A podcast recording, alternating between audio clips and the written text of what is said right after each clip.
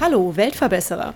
Dies ist der Podcast für alle, die positiv und gleichzeitig achtsam in die Zukunft gehen wollen. Ein Podcast über Nachhaltigkeit, soziale Projekte und Innovation. Abonniere doch unseren Kanal und verpasse keine weitere Episode des Weltverbesserer Podcasts. Mein Werbepartner der heutigen Weltverbesserer-Folge sind die Elektrizitätswerke Schönau. Die EWS sind aus einer Bürgerinitiative gegen Atomkraft entstanden und setzen sich als Ökostromanbieter seit fast 25 Jahren für die Energiewende und eine bürgereigene und dezentrale Stromversorgung aus erneuerbaren Energien ein. Ihr Motto lautet Nur gemeinsam können wir die Klimakrise meistern und die Welt verbessern. Der Verein Bike Bridge wünscht sich, dass es für alle möglich ist, Fahrradfahren zu erleben, zu nutzen und mobil zu sein. Bis 2023 wollen sie dank einer Förderung durch die Aktion Mensch Stiftung dafür Bike- und Belong-Kurse an sechs Standorten anbieten und neben mehr Mobilität auch den Austausch, die Begegnung und das gesellschaftliche Engagement vor Ort fördern. Heute bei mir im Interview ist Quan Min Botrilchau. Liebe Quan Min, Bitte erläutere uns doch nochmal eure Projektidee. Was macht ihr da genau und warum macht ihr das? Super, vielen Dank, Birte, auch für die Einladung, hier im Podcast dabei zu sein. Genau, ich bin die Quan Min. Ich arbeite bei Bikebridge seit Anfang diesen Jahres. Ich arbeite hier in München, also ich bin die Standortleitung für München. Und was wir machen, ist, wir haben also unterschiedliche Projekte, aber woran ich halt arbeite, ist so das Hauptprojekt. Das sind die Bike- und Belong-Angebote.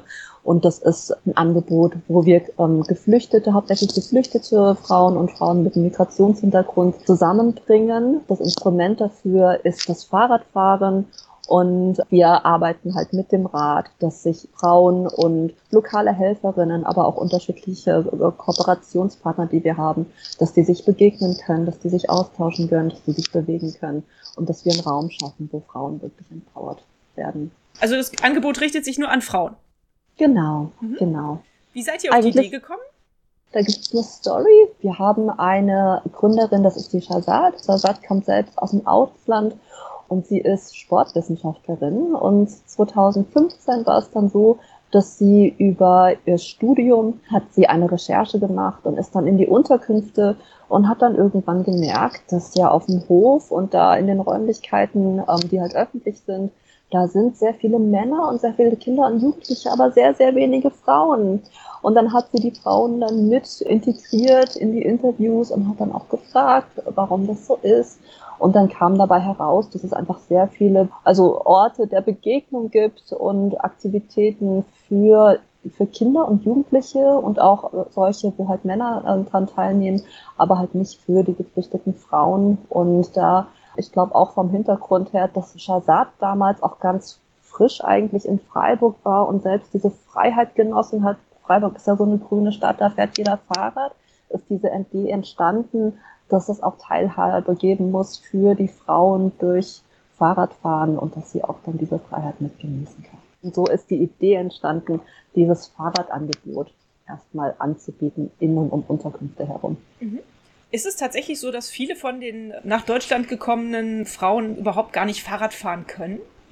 Ja, das ist eine super Frage. Wir hatten nämlich letztens gerade ein Treffen mit dem Münchner Mobilitätsreferat und dabei ist herausgekommen, dass die Datenlage einfach sehr, sehr schwierig ist, weil es da irgendwie noch keine ganz umfängliche Statistiken gibt, wie das eigentlich aussieht, gerade mit geflüchteten Frauen, die insbesondere in den letzten sechs Jahren nach Deutschland gekommen sind, aber natürlich gibt es sehr viel anekdotisches Wissen, weil wir arbeiten ja auch schon seit, seit vielen Jahren mit geflüchteten Frauen.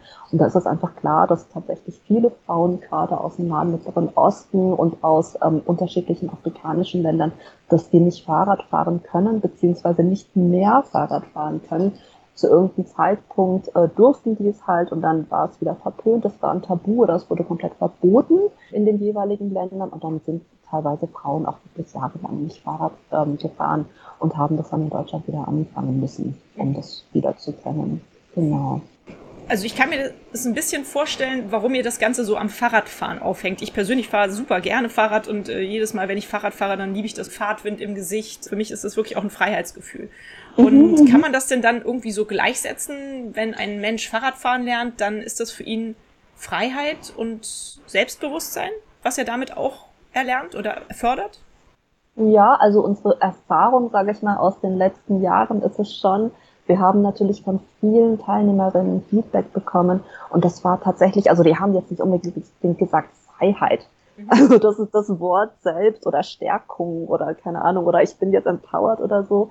Aber dass tatsächlich das Feedback von ganz, ganz vielen Teilnehmerinnen war, dass sie sich viel freier fühlen und dass sie jetzt irgendwie die Stadt erkunden und dass die sich trauen und dass wirklich dieses Selbstbewusstsein gewachsen ist, dass diese Mobilität, also diese Form von, also die Frauen haben jetzt auch nicht Mobilität gesagt, sondern dass die sich jetzt einfach so mobiler empfinden, dass sie halt wirklich irgendwie, ich habe den Eindruck, dass sie jetzt viele Frauen, mit denen ich auch zusammengearbeitet habe, die haben jetzt irgendwie so den Mut gefasst, erstmal ihre eigene Stadt zu erkunden. Und aber das Interessante ist, dass viele Frauen, die jetzt mit uns angefangen haben, Fahrradfahren zu lernen, ein Hauptgrund war auch wegen ihren eigenen Kindern, weil die Kinder, die lernen ja in der Schule Fahrradfahren und die Kinder, die sind den Müttern dann einfach weggefahren. Und das fand ich, und die, genau, die Mütter sind da kaum noch hinterhergekommen. Und da haben viele Mütter natürlich auch Angst bekommen und haben dann gesagt, so, ich kann doch nicht sein, dass ich jetzt irgendwie nicht auf meine Kinder aufpassen kann, die jetzt mit ihrem Radl wegfahren. Und gleichzeitig aber auch ganz viel Feedback, dass jetzt der Mann Fahrrad fährt, die Kinder fahren jetzt Fahrrad und die Mutter muss irgendwie mit der Straßenbahn hinterherfahren, um mit denen im Park zu picknicken. Und das geht natürlich nicht. Nee, das stimmt. Wie vielen Frauen konntet ihr auf diese Weise schon helfen? Und ja, wen, wem genau bietet ihr euer Angebot an? Also das Angebot, ich muss dazu sagen, das ist jetzt nicht ein reines Fahrrad, also es ist jetzt kein, kein Fahrradkurs, wir sind jetzt keine Fahrradschule, deswegen das Angebot selbst, das geht eigentlich sehr, sehr weit über das Fahrradfahren hinaus. Also ich glaube, so unsere Hauptmission, das ist ja eigentlich Brücken zu bauen. Brücken zwischen Menschen, Projekten und Organisationen. Wir arbeiten wirklich in jeder Stadt sehr, sehr integriert, aber auch ganz unterschiedlich, halt abhängig davon, was es in der Stadt schon gibt und, ähm, und wie wir das am besten integrieren können. Jetzt erstmal äh, zu den Angeboten. Also das Fahrrad ist, sage ich mal, ein Instrument, um das zu erreichen. Aber es hat sich dann über die Jahre einfach ergeben, dass die Teilnehmerinnen, das sind jetzt zum einen, also zum größten Teil sind das geflüchtete Frauen und Frauen mit Migrationshintergrund, aber die andere Zielgruppe, die wir haben, sind natürlich auch Helferinnen. Und das sind zum größten Teil dann lokale Frauen, die sich engagieren wollen, also die Ehrenamtlichen. Und da haben wir neben dem Fahrradkurs ganz viele andere Angebote. Also wir machen ganz viele Ausflüge, wir machen natürlich Fahrradtouren. Wenn die Frauen dann mal Fahrrad fahren können, dann machen wir Gesundheitsvorsorge, dann gibt es Infoveranstaltungen, die auch mit Trauma-Informationen zu tun haben, auch gerade für die Helferinnen. Aber da sind, also wir laden in der Regel wirklich die beiden Zielgruppen ein, Teilnehmerinnen und auch die lokalen Helferinnen. Dann haben wir Feste, wir haben Picknicks und wir gehen mit den Frauen ins Kino. Also das war jetzt vieles davon war natürlich vor Corona, aber ich glaube, das ist ganz wichtig zu sehen, dass der Name ist Programm, also Bike und Belong, das Fahrrad als Instrument, aber Belong, dass das Angebot an sich wirklich sehr viel größer ist und über das Radfahren hinausgeht. Die Teilnehmerzahl, also wir haben schon mehrere hundert Frauen erreicht, gerade in Freiburg, wo das Programm gestartet ist. Ich glaube, da haben wir schon, also allein in der Stadt haben wir schon ein paar hundert Frauen erreicht. Dann haben wir über die Aktion Mensch in den letzten Jahren haben wir das Programm dann skaliert. Wir sind in unterschiedliche Städte gegangen. Also Hamburg, Stuttgart, Frankfurt, äh, dieses Jahr Köln und München und nächstes Jahr noch Berlin und, äh, und dann kommt noch eine Stadt dazu und gleichzeitig aber haben wir in den letzten Jahren sehr viele sogenannte Multischulungen angeboten. Und da sind bis zu, ich glaube, 25, 30 Teilnehmende, die aus ganz unterschiedlichen Städten kamen. Und die haben halt äh, über uns dieses Bike und Belong-Konzept kennengelernt. Wir haben die unterstützt in der Umsetzung, also wie man so ein Projekt aufbauen kann. Und da sind, da sind jetzt auch noch ganz, ganz viele andere Projekte entstanden. Also ich könnte gar nicht genau sagen, wie groß die Zahl ist an Teilnehmenden, die wir jetzt über das Programm erreicht haben. Aber es sind sehr, sehr viele, also einige hundert, wenn nicht sogar über tausend. Der Bike- und Belong-Kurs, der jetzt geografisch am weitesten liegt, ist Paris. Wow. Genau. also seid ihr genau. schon richtig international geworden. Toll. Genau, also zumindest zumindest europaweit sind wir jetzt, glaube ich, ganz ja. gut vertreten. Obwohl ich jetzt nicht weiß, ob die jetzt explizit sagen, das ist ein Bike and Belong Kurs. Aber das war, also vom Konzept her sind die so gestartet. Mhm. Genau. Ich hatte das am Anfang schon angesprochen und du hast es ja eben auch erwähnt. Ihr kriegt eine Förderung von der Aktion Mensch Stiftung. Wie mhm. läuft das und wird das Ganze nur darüber finanziert oder habt ihr auch andere Einnahmequellen, die ihr da nutzt? Es ist so, der Verein selbst, Bikebridge, der hat unterschiedliche Projekte. Bike und Belong ist das Hauptprojekt, aber dann haben wir jetzt in Freiburg noch Radeln ohne Alter und das Bike Café hat jetzt gerade gestartet und die haben andere Fördergelder. Aber da stecke ich gar nicht genau drin, da müsste ich selbst nochmal schauen. Okay. Aber Aktion Mensch ist der Hauptförderer für die Skalierung in die unterschiedlichen Standorte, also aus Freiburg hinaus für die unterschiedlichen Bikebridge-Standorte.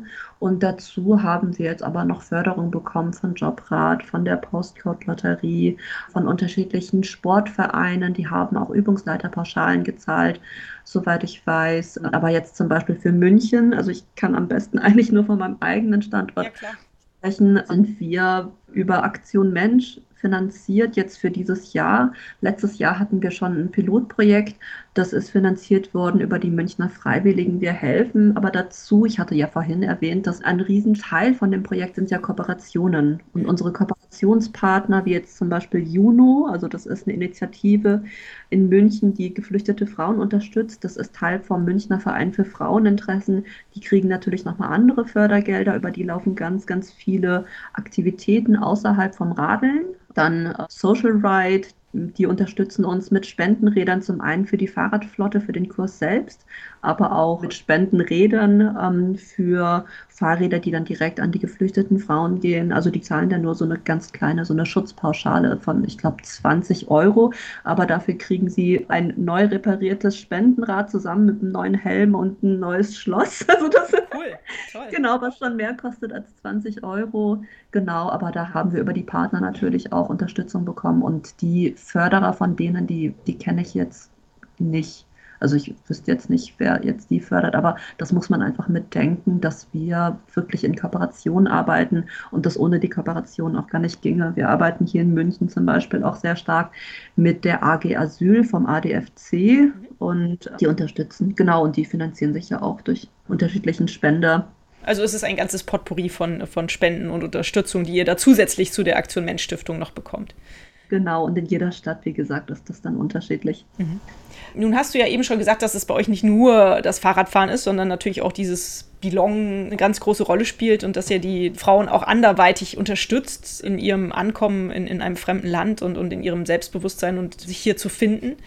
Repariert ihr denn eigentlich auch Fahrräder? Weil ich meine, du hast eben gesagt, die, die Frauen kriegen dann Fahrräder vielleicht im Idealfall wie jetzt bei euch in München gestellt für eine Schutzgebühr von 20 Euro. Aber wenn die Platten haben, wollen die ja auch wissen, wie die damit umgehen, oder?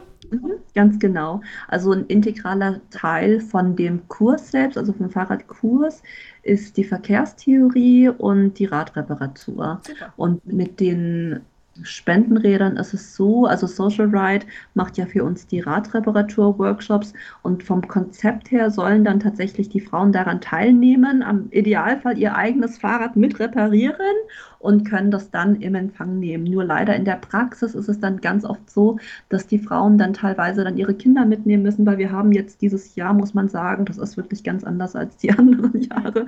Ja, wir hatten jetzt zum Beispiel keine Kinderbetreuung. Also wir hatten, das Konzept beinhaltet normalerweise, dass wir Ehrenamtliche haben, die bei der Kinderbetreuung helfen und das hatten wir dieses Jahr nicht und das führt dazu auch teilweise, dass die Frauen dann ihre Kinder mitnehmen müssen und dass die dann irgendwie da vielleicht mit auf der Wiese spielen, aber gerade bei der Radreparatur ist das natürlich schwierig und da haben wir dann auch gesagt, okay, also wir ketten jetzt die Frauen nicht an das Konzept, sondern wir können natürlich auch selbst Räder reparieren und die dann weitergeben an die Frauen. Ja klar, richtig.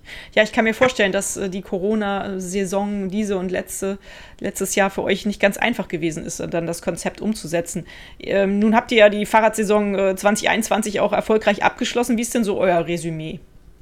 Ja, also wir sind glaube ich, sehr, sehr dankbar, dass es geklappt hat, dass wir also mit den Rahmenbedingungen trotzdem eigentlich, wir haben in allen Standorten also jetzt, ich sag mal, von den KPIs her das umgesetzt, was wir umsetzen wollten und mussten aber schon sehr modifizieren. Also ein Hauptding ist natürlich die Kinderbetreuung, die wir nicht angeboten haben oder beziehungsweise sehr limitiert dann angeboten haben. Also wir haben gesagt, ihr könnt natürlich dann eine Freundin oder irgendjemanden euren Mann mitnehmen, der dann auf die Kinder aufpassen kann. Also das ging natürlich dann alles, aber wir haben das von uns aus jetzt nicht angeboten.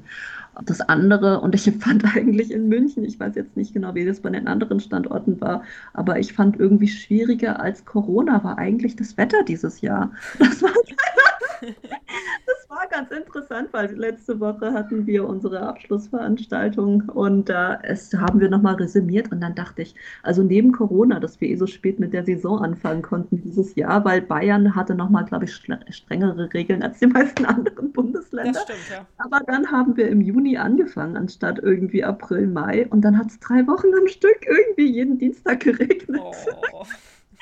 Genau, also das war dann nochmal was, dass also Corona das eine, Wetter dieses Jahr nochmal das andere. Und das war auch interessant dann zu hören, dass das in den letzten Jahren mit dem Wetter nicht so schwierig war.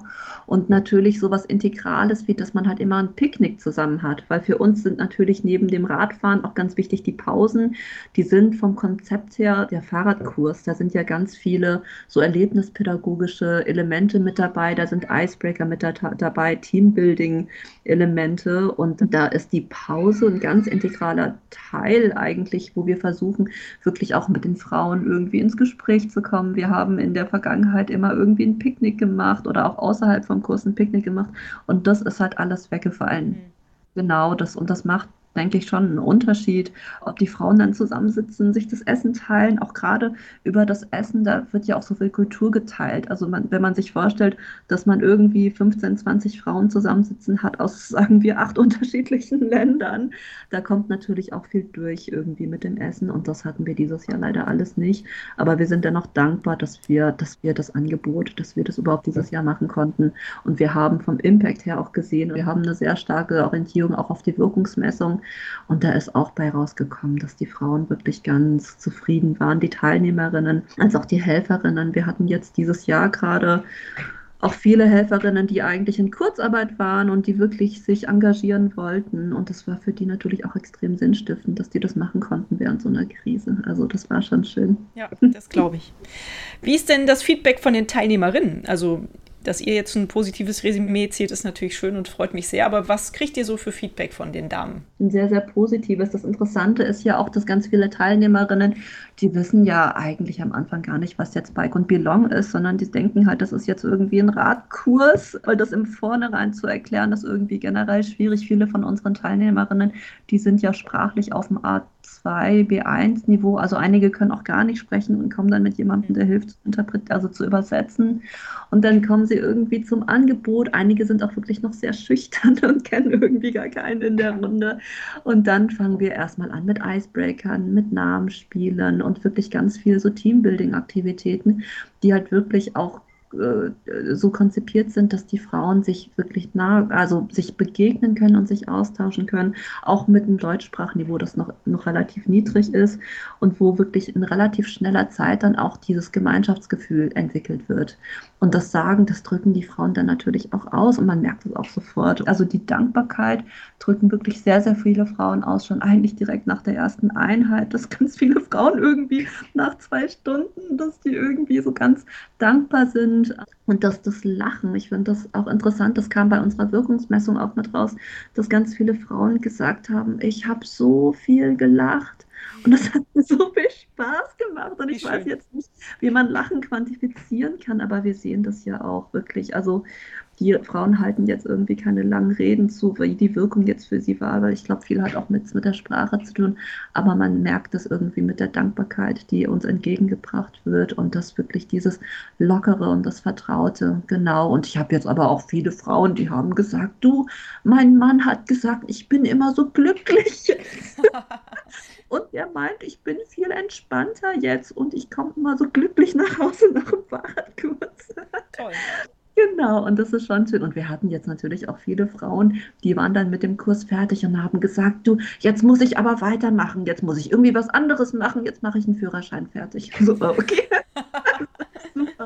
Genau, aber ich glaube, ein Teil, also was wir jetzt in München machen, wir unterstützen auch bei der Arbeitsmarktintegration, also Ausbildung und Arbeit, dass wir halt allen Teilnehmerinnen noch anbieten, die es möchten. Und das ist auch irgendwie das Resultat aus der Erfahrung heraus, dass viele geflüchtete Frauen haben wirklich Fragen, jetzt entweder für sich selbst oder für den Mann oder für die Kinder zu Bildung, Ausbildung und Arbeit. Und wir haben dann dieses Jahr für München explizit Arbeitsmarktintegrationsberatung angeboten für alle Teilnehmerinnen. Also ich habe die mit angeboten, weil eigentlich ein Schwerpunkt meiner Arbeit ist Arbeitsmarktintegration für geflüchtete Frauen. Und da hatte ich dann auch mehrere Teilnehmerinnen, die wir dann in Praktika weitergeleitet haben. Wir haben mit über den Tellerrand, die haben ja eine Gastroakademie, dann waren die da in der Qualifizierung und arbeiten so jetzt im Gastrobereich. Und ich hatte da eine Teilnehmerin, die war Wahnsinn. Also die genau hat mit uns Fahrradfahren gelernt und die ist innerhalb jetzt nur von so einer kurzen Zeit, die ist so aufgeblüht und ist dann direkt mit zum nächsten Kurs gekommen und hat da geholfen. Also das, wow. genau, weil ein, also ein Teil von unserem Konzept ist ja auch, dass die Teilnehmerinnen auch auch motiviert werden und gefördert werden, wirklich dann so in der Zukunft dann als Helferin mitzuarbeiten. Und da gibt es auch so eine Aufwandspauschale, für die ist jetzt nicht viel, aber das ist halt so mit einer Motivation. Und die hat dann direkt beim nächsten Workshop, hat die dann mitgeholfen und hat die Frauen da irgendwie motiviert und gesagt, schau mal, ich habe es doch auch geschafft. Ich hätte nie gedacht, dass ich Fahrrad fahren kann.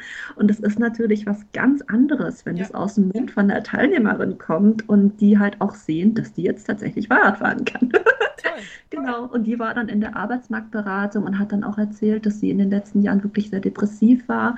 Sie hat damals, sie kommt aus einem afrikanischen Land und hat damals irgendwie auch ganz viel so Sport- und Bewegungsangebote für Kinder und Jugendliche über den YMCA gemacht in ihrem Heimatland und kam dann nach Deutschland und hat aber seitdem immer nur geputzt also und hat halt sporadisch gearbeitet. Und dann kam sie in die Beratung und meinte, ich würde so gern auch sowas machen, so wie Bike und Belong. Das hat so Spaß gemacht und ich würde gern sowas wieder machen mit Bewegung und so und mit Kindern und Jugendlichen. Und die haben wir dann in Praktikum vermittelt vom Münchner Sportverein, also Münchner Sportverband, das ist der größte in München.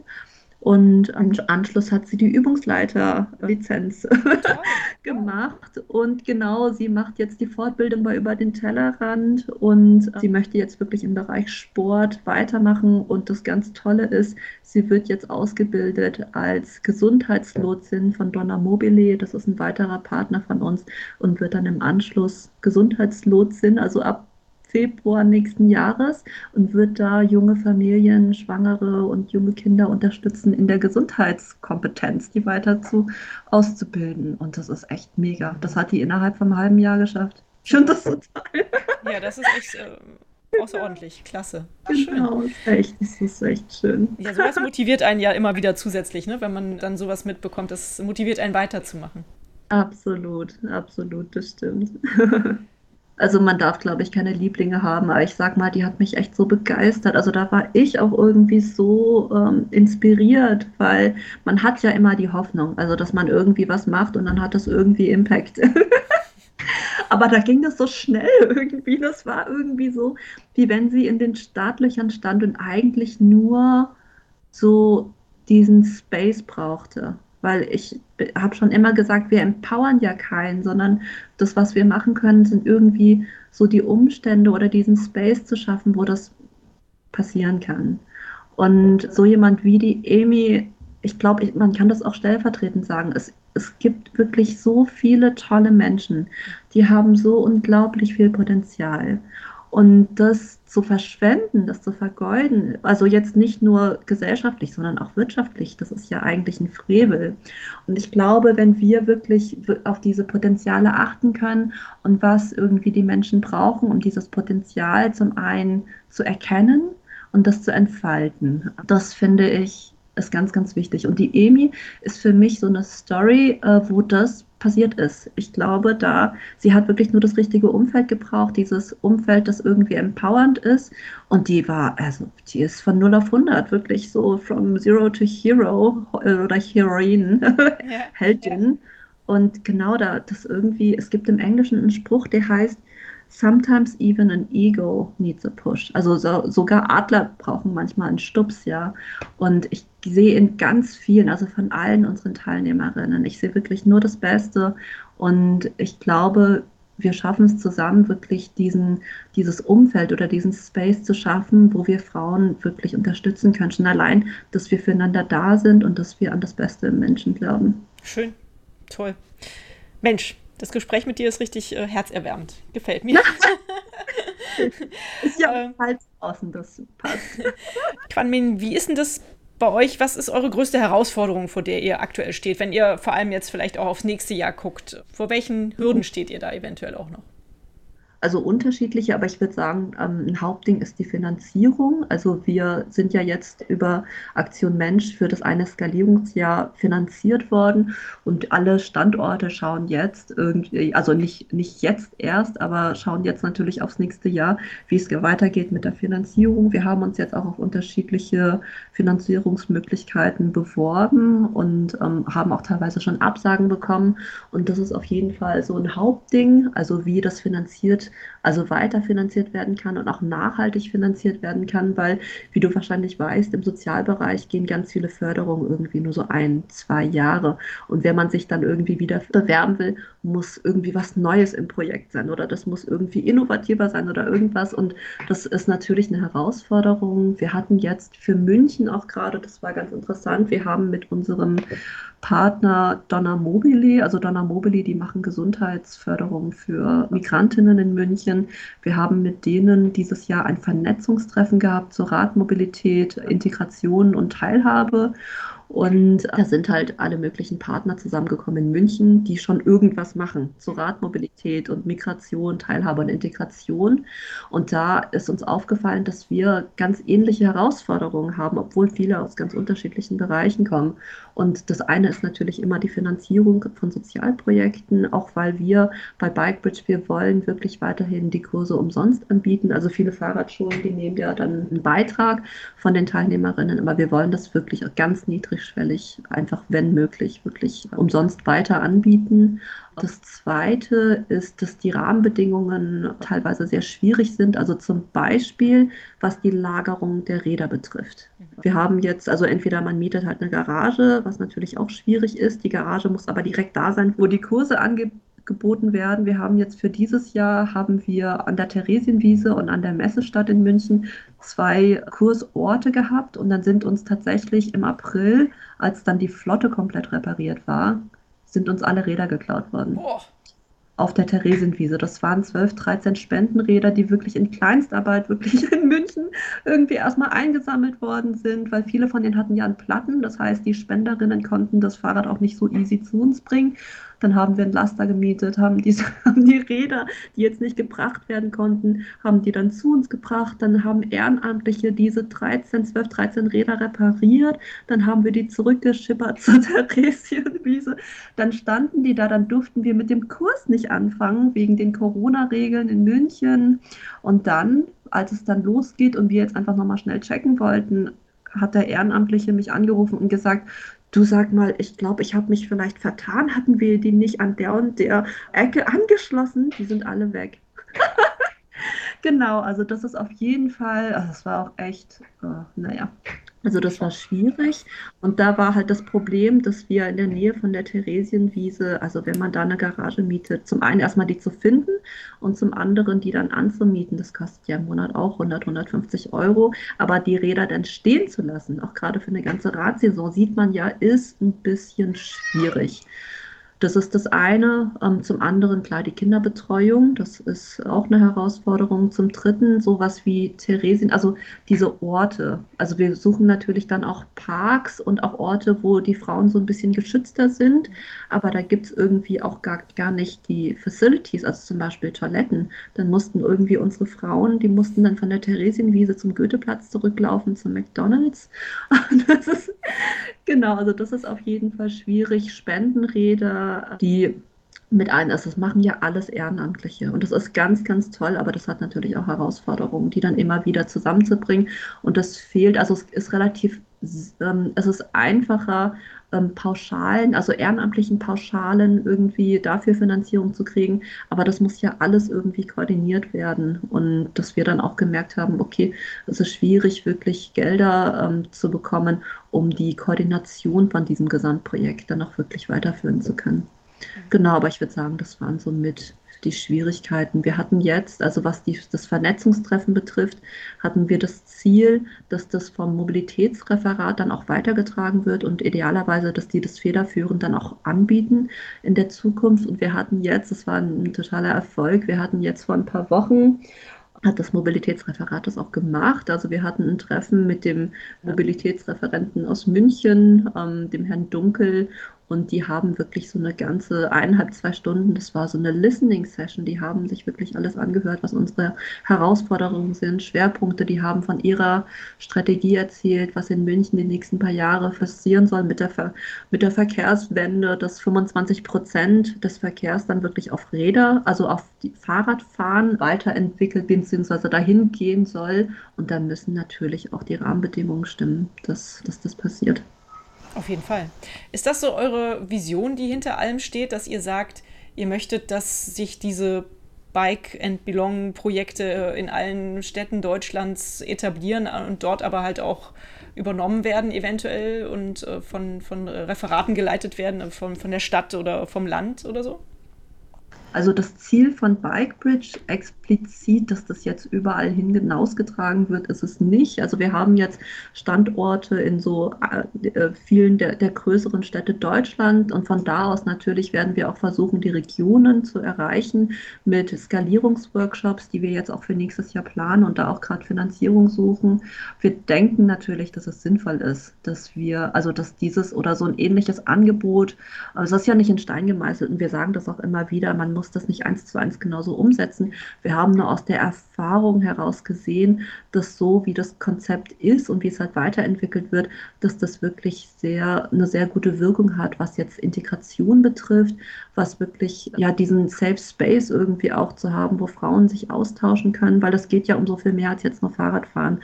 Es geht ja darum, dass die Frauen sich begegnen können. Jetzt nicht nur Frauen mit einem Flucht- und Migrationshintergrund, sondern dass die auch lokale Frauen kennenlernen. Da ergeben sich ja auch Freundschaften Freundschaften heraus, Mentorships haben sich daraus ergeben. Also der andere Teil vom Angebot, dass das alles Sinn macht, um Frauen geflüchtete Frauen explizit dann wirklich auch ähm, integrieren zu können oder ihnen bei der Integration zu helfen, sage ich mal. Und das wäre natürlich super, das dann auch weiter in die Region reinzutragen, weil das ist natürlich klar, in den großen Städten gibt es viel mehr Angebote als jetzt in kleineren deutschen Städten. Und das wäre natürlich ein großes Anliegen von uns. Aber ich sage jetzt nicht, das ist ein mega Ziel, das wir uns jetzt gesteckt haben. Aber ich sage mal, wir haben die Intention, das weiter zu verbreiten. Mhm. Wenn meine Hörerinnen jetzt äh, das Gefühl haben, so wie ich, das ist ein super Projekt äh, und wir würden euch gerne unterstützen, was kann man denn tun, um Bikebridge zu helfen? Ja, es gibt unterschiedliche Sachen, die man machen kann. Also ich sag mal, ähm, finanziell kann man, könnt ihr natürlich durch Spenden unterstützen, aber auch Sachspenden, wie jetzt Fahrradspenden ähm, in den Standorten, wo wir jetzt schon die Bike und Belong Angebote umsetzen. Dann natürlich könnt ihr eure Zeit spenden. Wir suchen für die nächste Saison wieder Helferinnen, die halt Lust haben, ehrenamtliche Trainerinnen zu werden oder ehrenamtliche Kursleiterinnen oder äh, die mithelfen, die Spendenräder einzusammeln und zu reparieren. Da würdet ihr dann mit unseren Kooperationspartnern zusammenarbeiten für die Räder, aber auch jegliche Expertise. Also wir haben auch Ehrenamtliche, die bieten dann Yoga an. Das sind natürlich auch Yoga-Lehrerinnen, Gesundheitsvorsorge und wir sind auch wirklich ganz offen. Also wenn jetzt jemand denkt, also was sie anbieten kann, das passt perfekt zum Projekt, dann sind wir natürlich auch ganz offen. Wie gesagt, das ist nichts in Stein gemeißelt. Wir haben irgendwie so ein Grundkonzept, aber das kann man beliebig erweitern, wie es halt gerade passt für den Standort mhm. und, und die Bedarfe von den Frauen.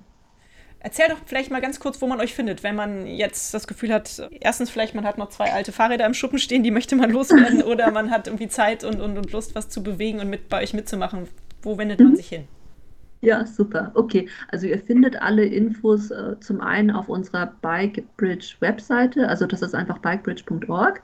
Dann haben wir unterschiedliche Standorte. Also wie gesagt, unser Hauptstandort ist Freiburg, aber wir haben jetzt auch Standorte in Hamburg, Köln, Stuttgart, Frankfurt, München, ab nächsten Jahr Berlin. Es wird entweder Dresden oder Leipzig nächstes Jahr und da könnt ihr uns auch erreichen über die jeweiligen Standorte und unsere Kontakte, die findet ihr auch auf der Bikebridge Webseite. Wir haben natürlich auch Facebook-Seiten, wir sind bei Instagram, bei LinkedIn. Also wir sind, wenn ihr einfach nach Bikebridge schaut, dann werdet ihr uns auf jeden Fall finden. Ja, cool, sehr schön. Dann, äh, liebe Qualmin, würde ich dich eigentlich ganz gern fragen, ob dich die Aufgabe glücklich macht, die du da okay. übernommen hast. Auf jeden Fall. Also es ist interessant, weil ich habe selbst einen Migrationshintergrund, wie man unschwer an meinem Namen erkennen kann. Meine Eltern, die sind Ende der 70er Jahre aus Vietnam geflüchtet. Also ich bin ein Kind von vietnamesischen Flüchtlingen und ich bin dann als Flüchtlingskind auch in Deutschland, in Frankfurt groß geworden. Und ich glaube, eins meiner Anliegen war immer das irgendwie wiederzugeben. Also ich bin sehr dankbar, dass ich in Deutschland groß werden konnte. Ich hatte so viele Chancen, also was Bildung betrifft, was Sicherheit betrifft. Und ich wollte das einfach immer zurückgeben irgendwie. Und ich habe die letzten 15 Jahre selbst im Ausland gearbeitet. Ich bin auch letztes Jahr zur Hochzeit von Corona erst wieder nach Deutschland zurückgekommen. Ich war sehr lange Entwicklungshelferin. Ich habe für die GIZ gearbeitet und habe die letzten äh, acht Jahre, ich habe in Hongkong und in Australien gearbeitet, äh, hauptsächlich mit Geflüchteten und dann die letzten paar Jahre noch im Settlement-Programm der australischen Regierung und bin dann letztes Jahr zurück und ich dachte mir auch, äh, was mache ich denn jetzt hier? Ich wollte natürlich wegen meiner Familie zurückkommen, weil ich zu lange im Ausland war und habe dann ehrenamtlich bei Bikebridge gearbeitet, während ich einen Job gesucht habe, also 2020 beim Pilotprojekt habe ich mich beworben als Kurskoordinatorin und das hat einfach super geklappt. Und dann dachte ich mir, Mensch, also wenn ich in so einem Verein arbeiten könnte, das wäre natürlich super. Und dann ist diese Stelle entstanden über Aktion Mensch 2021. Und das ist einfach für mich natürlich ein Traum. Also ich mache das jetzt Teilzeit mit meinem anderen Job. Das ist Arbeitsmarktintegration für geflüchtete Frauen, hauptsächlich über Juno. Und das passt perfekt. Also ich bin sehr, sehr dankbar und wir können auf jeden Fall über Bikebridge und über die Bike und Belong Angebote. Wirklich ganz simpel, finde ich eigentlich. Es ist irgendwie äh, simpel und profound. Kann man irgendwie wirklich ganz schön geflüchtete Frauen, Migrantinnen und aber auch lokale Helferinnen erreichen. Mhm. Das fiel mir nämlich gerade eben ein. Ich bin tatsächlich auch ein Flüchtlingskind. Man denkt immer so, ja, oh, komm hier, Birte, ne, aus Köln. In Köln geboren. aber meine Großmütter sind auch geflüchtet, damals aus der DDR. Und äh, ich finde es so schön, dass eigentlich, wenn wir mal ein bisschen nachdenken, steckt wahrscheinlich in jedem von uns irgendwo ein Flüchtlingshintergrund drin. Und manchmal sollten die Menschen, die aktuell immer so negativ den ganzen, der ganzen Thematik gegenüberstehen, dem vielleicht mal ein bisschen mehr Bedeutung zu messen und darüber ein bisschen mehr nachdenken, finde ich. Mhm, das stimmt, da gebe ich dir vollkommen recht. Denkst du denn, dass Bikebridge ein Weltverbesserer-Projekt ist? Bist du ein Weltverbesserer? Ob ich ein Weltverbesserer bin. Also meine Schwester sagt mir immer, ach du Gutmensch, du. also meine Hoffnung ist insbesondere als Mutter, ich glaube, es hat sich für mich noch mal viel verändert, seitdem ich selbst Mutter geworden bin. Also ich finde, Nachhaltigkeit war eh schon immer ein Thema und dass wir alles so nachhaltig wie möglich machen, dass wir den Planeten zumindest so hinterlassen, wenn nicht sogar besser, wie er gerade ist. Ich glaube, dass wir darin ganz schlecht sind, ganz ehrlich gesagt. Ich glaube, dass jeder irgendwie seinen Beitrag dazu leisten sollte, worin wir, glaube ich, irgendwie auch nicht so gut sind. Ich habe eine große Hoffnung. Und ich finde das interessant, dass bei Bikebridge ist so viel zusammengekommen. Also gerade die Teilhabe, Mobilität, aber auch die nachhaltige Mobilität, weil ich glaube, dass viele jetzt nicht unbedingt, dass ich finde, Fahrradfahren, das ist so was Selbstverständliches für jemanden, der irgendwie aus Deutschland kommt. Aber für viele ist das halt überhaupt nicht selbstverständlich. Und ich kann das auch sagen, ich habe ja die letzten Jahre in Sydney und in Hongkong gelebt und da fährt man nicht einfach so mal Fahrrad irgendwie zur Arbeit, weil das irgendwie, da gibt es ja gar keine Fahrradwege und das ist total gefährlich irgendwie. Und dass man so eine Infrastruktur in Deutschland hat, also dass man zumindest in den meisten großen Städten relativ gut Fahrrad fahren kann, das ist super. Ich denke natürlich trotzdem, dass das noch viel, viel besser werden kann. Ich habe letztens ein Bild gesehen von, war das Kopenhagen? Ich glaube, es war, wo die Hälfte der Straße Fahrradweg ist und die andere Hälfte ist irgendwie Straße, wo ich mir denke, oh, das ist ja mega. Ich glaube, das ist gut, so eine Vision zu haben und dahin zu kommen, dass wir alle unseren Beitrag leisten, dass wir die Welt wirklich idealerweise besser verlassen, als so, wie wir sie vorgefunden haben. Also wenn ich deswegen Weltverbesserer bin, dann sehr gerne. Aber ich hätte mir jetzt selbst nicht das Label angezogen. Na, wenn deine Schwester schon sagt, dass du ein Gutmensch bist, dann bist du ein Weltverbesserer. Aber um nochmal kurz darauf zurückzukommen, da habe ich nämlich gerade heute früh äh, ganz interessante Zahlen in einem Podcast gehört. In Kopenhagen bewegt sich tatsächlich schon 60 Prozent des städtischen Verkehrs über Fahrräder. Also mehr ah. als Autos. Verrückt, oder? Also insofern wahrscheinlich war es Kopenhagen, dass du da als genau. Beispiel gesehen hast. Super. Und ich finde auch gerade München, also jetzt auch im Vergleich zu anderen Städten, München ist ja wirklich eine sehr, sehr flache Stadt. Da ist eigentlich Radmobilität perfekt. Da braucht man noch nicht mal ein E-Bike, um irgendwie auf dem Hügel hoch zu kraxeln und wieder runter. Genau, wenn wir das irgendwie unterstützen können, indem wir Frauen unterstützen oder generell Menschen unterstützen, da integriert zu werden durch Mobilität, dann bin ich sehr, sehr gern mit dabei und lade euch alle ganz herzlich ein, natürlich mitzumachen. Schön. Könntest du mir drei Dinge nennen, deiner Ansicht nach, was die Welt besser machen würde? Also auf jeden Fall Liebe. ja, ich, also ich glaube, also Liebe, das hört sich irgendwie so, ich weiß nicht, das hört sich irgendwie so, so, so, sentimental an, aber es geht ja nicht um die sentimentale Liebe, sondern es geht um das, was irgendwie so der Klebstoff ist, glaube ich, von Gesellschaft, dass man halt wirklich zum einen gesund sich selbst liebt und seinen Nächsten. Ich weiß jetzt, das hört sich jetzt so christlich an, aber ich glaube, dass das, dass das stimmt, wenn man wirklich dieses Gefühl oder die Motivation hat, wirklich zu lieben. Und zwar, ich glaube, eine Sache reicht da schon genau zu lieben, also dass man irgendwie so einen gesunden Bezug zu sich selbst hat, einen gesunden Bezug zu den Menschen um sich herum und einen gesunden Bezug zur Natur ich glaube, wenn man bei dem anfängt, dann, äh, ich weiß gar nicht, wie man das auf Deutsch sagt, everything else falls into place. Mhm. Ja, verstehe. Alles andere Dieser, wird sich dann ergeben. Genau. Ja. Ich, ich glaube das schon, wenn dieses, also wenn man das hat, wenn man irgendwie sich selbst liebt, genauso wie seinen Nächsten, ich glaube, ja, alles andere, das das renkt sich dann irgendwie so ein. Und wenn man das hat, irgendwie für sich, die Gesellschaft und die Natur, dann glaube ich, dass die Welt dann besser wird, weil ich glaube, dass daraus entwickelt sich ein anderes Handeln. Und ich glaube, dass man gar nicht irgendwie immer, ich habe damals, als ich jünger war, habe ich immer gesagt, ich will Weltfrieden. und ich bin dann aber, also ich bin jetzt Anfang 40 und ich bin dann irgendwann dazu gekommen, dass es interessant ist, ganz viele wollen Weltfrieden, aber haben noch nicht mal inneren Frieden. Mhm. Und haben auch nicht den Frieden irgendwie zwischen sich und irgendwie mit den eigenen Familienmitgliedern, mhm. mit den Nachbarn, irgendwie vielleicht bei der Arbeit. Und das ist eigentlich, ich habe das jetzt angefangen, in mehreren Ebenen zu sehen. Also, dass man sagt, okay, man muss ja irgendwie immer bei sich selbst anfangen. Weil sonst protestierst du für Weltfrieden und haust dann dem den Kopf ein, der irgendwie den nicht haben will. Das ist ja irgendwie kein richtiger Frieden, genau. Ja. Ich glaube tatsächlich dran, dass wenn man den Frieden in sich selbst hat, dass man den auch irgendwie so weitergeben kann. Was nicht heißt, dass man jetzt nicht irgendwie für Weltfrieden einstehen sollte und dafür auch was machen sollte, sondern dass es irgendwie gerade diesen Frieden und diese Liebe, dass es das auf unterschiedlichen Ebenen gibt. Man fängt bei sich selbst an, dann erweitert man das auf die Familie. Also man sieht es ja schon daran, also die, die Zahlen für wie viele Menschen depressiv sind, die Angstzustände haben, die Psychosen haben. Also das meine ich mit eigenen Frieden und eigene Gesundheit. Dann geht es weiter mit, wie hoch ist denn gerade die Scheidungsrate? Und das betrifft ja noch nicht mal die Menschen, die vielleicht nicht geschieden sind, aber extrem unglücklich sind in ihrer Beziehung. Oder irgendwie Erziehungsschwierigkeiten, Schwierigkeiten irgendwie mit den eigenen Kindern. Und dass da dieser Frieden und da irgendwie diese Gesundheit, dass die halt nicht da ist, auf ganz, ganz vielen Ebenen.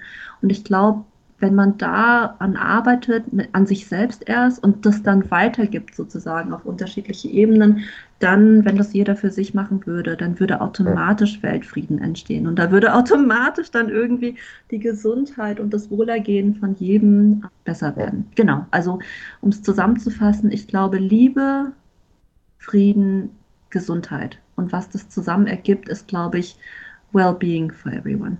Schön, hast du ganz toll gesagt. Nee, wirklich. Habe ich mir gerade aus den Fingern gesogen. Ja, klasse. Ne? Können wir direkt so aufschreiben und überall an die Wand tapezieren.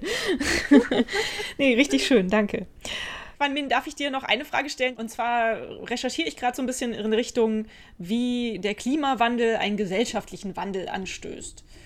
Was beobachtest du? Was passiert durch den Klimawandel mit uns, mit unserer Kultur, mit unserer Gesellschaft? ich finde immer, dass Klimawandel irgendwie so ein Riesenwort ist, was, womit auch, glaube ich, viele, also ich sehe mir so meine Eltern an, die sind irgendwie so, die sind so Mitte, Ende 60 und irgendwie Klimawandel, die können damit gar nicht so viel anfangen. Ja. Aber ich glaube, wenn man es auf einer individuellen Ebene, und ich glaube, da komme ich immer wieder zurück bei allem, was ich sage, wenn man es runterbricht auf die individuelle Ebene und was wir eigentlich gerade sehen. Und ich glaube, jeder hat mit dem Klimawandel Berührungspunkte. Das fängt damit an, dass wir sind ja letztes Jahr aus Sydney gekommen und da hat es den ganzen Winter über gebrannt. Es war echt so extrem. Um Sydney rum haben alle Wälder gebrannt. Die Nachrichten, die gingen ja auch bis nach Deutschland, dass es Australien einfach total gebrannt hat. Genau, und ich glaube, wenn man diese Berührungspunkte sich mal zum einen reflektiert, ich glaube, jeder hat jetzt irgendwie schon Berührungspunkte mit Klimawandel. Und ich glaube, das führt, ich kann jetzt erstmal von Sydney sprechen, das hat dazu geführt, dass in Australien gerade, da fahren ganz viele einen großen SUV, also so ein Four-Wheel-Drive in der Stadt völlig unnötig und haben große Häuser, die, die natürlich dann auch nicht gut isoliert sind, wo geheizt wird äh, mit, mit Kohlebrennstoff. Das ist irgendwie, hat sich irgendwie ganz wenig, äh, ja, da war dieses Bewusstsein noch nicht so. Und jetzt aber, wo es diesen ähm, persönlichen Punkt gab, wo man das erfahren hat, an der eigenen Haut erfahren hat, haben Menschen einfach umgedacht und sind jetzt schon am Überlegen, wie kann ich das so machen, dass wir die Welt irgendwie doch noch retten können. Und ich glaube, diese Urgency, die ist jetzt schon auf jeden Fall entstanden. Und ich glaube tatsächlich immer, dass wir mit uns selbst anfangen und das fängt mit ganz kleinen Sachen an. Also ich glaubt da wirklich dran, dass zum Beispiel, anstatt dass ich jetzt irgendwie mein Shampoo in der Plastikflasche kaufe, kaufe ich mir jetzt ein Trockenshampoo. Und das geht dann weiter über, das war ja gar nicht so schwer. Okay, dann kann ich meinen Conditioner auch irgendwie einen Trockenconditioner kaufen. Dann brauche ich tatsächlich weniger irgendwie Plastik in meiner Küche.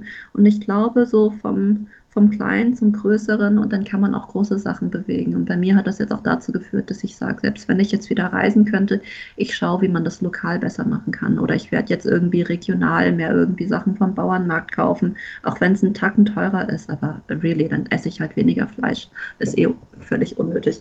Genau, also so, so kleine Sachen. Also es muss jetzt nicht, weil ich glaube, viele Menschen haben Angst vor Veränderungen. Und ich glaube, wenn man Menschen motivieren kann, irgendwie vom Kleinen zu denken und dann aufs, also mit sich und zwar vom Kleinen aufs Größere, dann ist das einfacher. Schön, gut gesagt. Als allerletzte Frage stelle ich immer die nach einem Buchtipp. Die Bücher sind erhältlich bei booklooker.de, dem Marktplatz für Bücher. Hast du einen schönen Buchtipp für meine Hörerinnen? ja, habe ich auch schon drüber nachgedacht. Ich hab, vorbereitet, sehr gut. Ja, ich habe einige, also ich habe jetzt überlegt, habe ich einen Buchtipp, der was mit Fahrrad zu tun hat. Aber ist mir, nee, ist mir jetzt nichts konkret eingefallen. Aber ich habe tatsächlich in meinem Leben einige Bücher gelesen, die, die einen totalen Impact hatten auf mich. Und zwar habe ich vor Jahren das Buch gelesen, Seven Habits of Highly Effective People von Stephen Covey. Das ist jetzt wahrscheinlich schon ein Klassiker, aber als ich habe das halt vor 20 Jahren oder was gelesen, oder 15, 20 Jahren. Und ich muss sagen, das hat wie eine Bombe eingeschlagen. Da ging es wirklich darum, irgendwie Selbstverantwortung zu übernehmen und wirklich drüber nachzudenken, welche Rollen habe ich denn eigentlich in meinem Leben und wie kann ich jede Rolle verantwortungsvoll leben. Das ist das eine. Dann habe ich vor Ewigkeiten das Buch gelesen, Simplify Your Life, vom Tiki Küstenmacher heißt der, glaube ich. Mhm.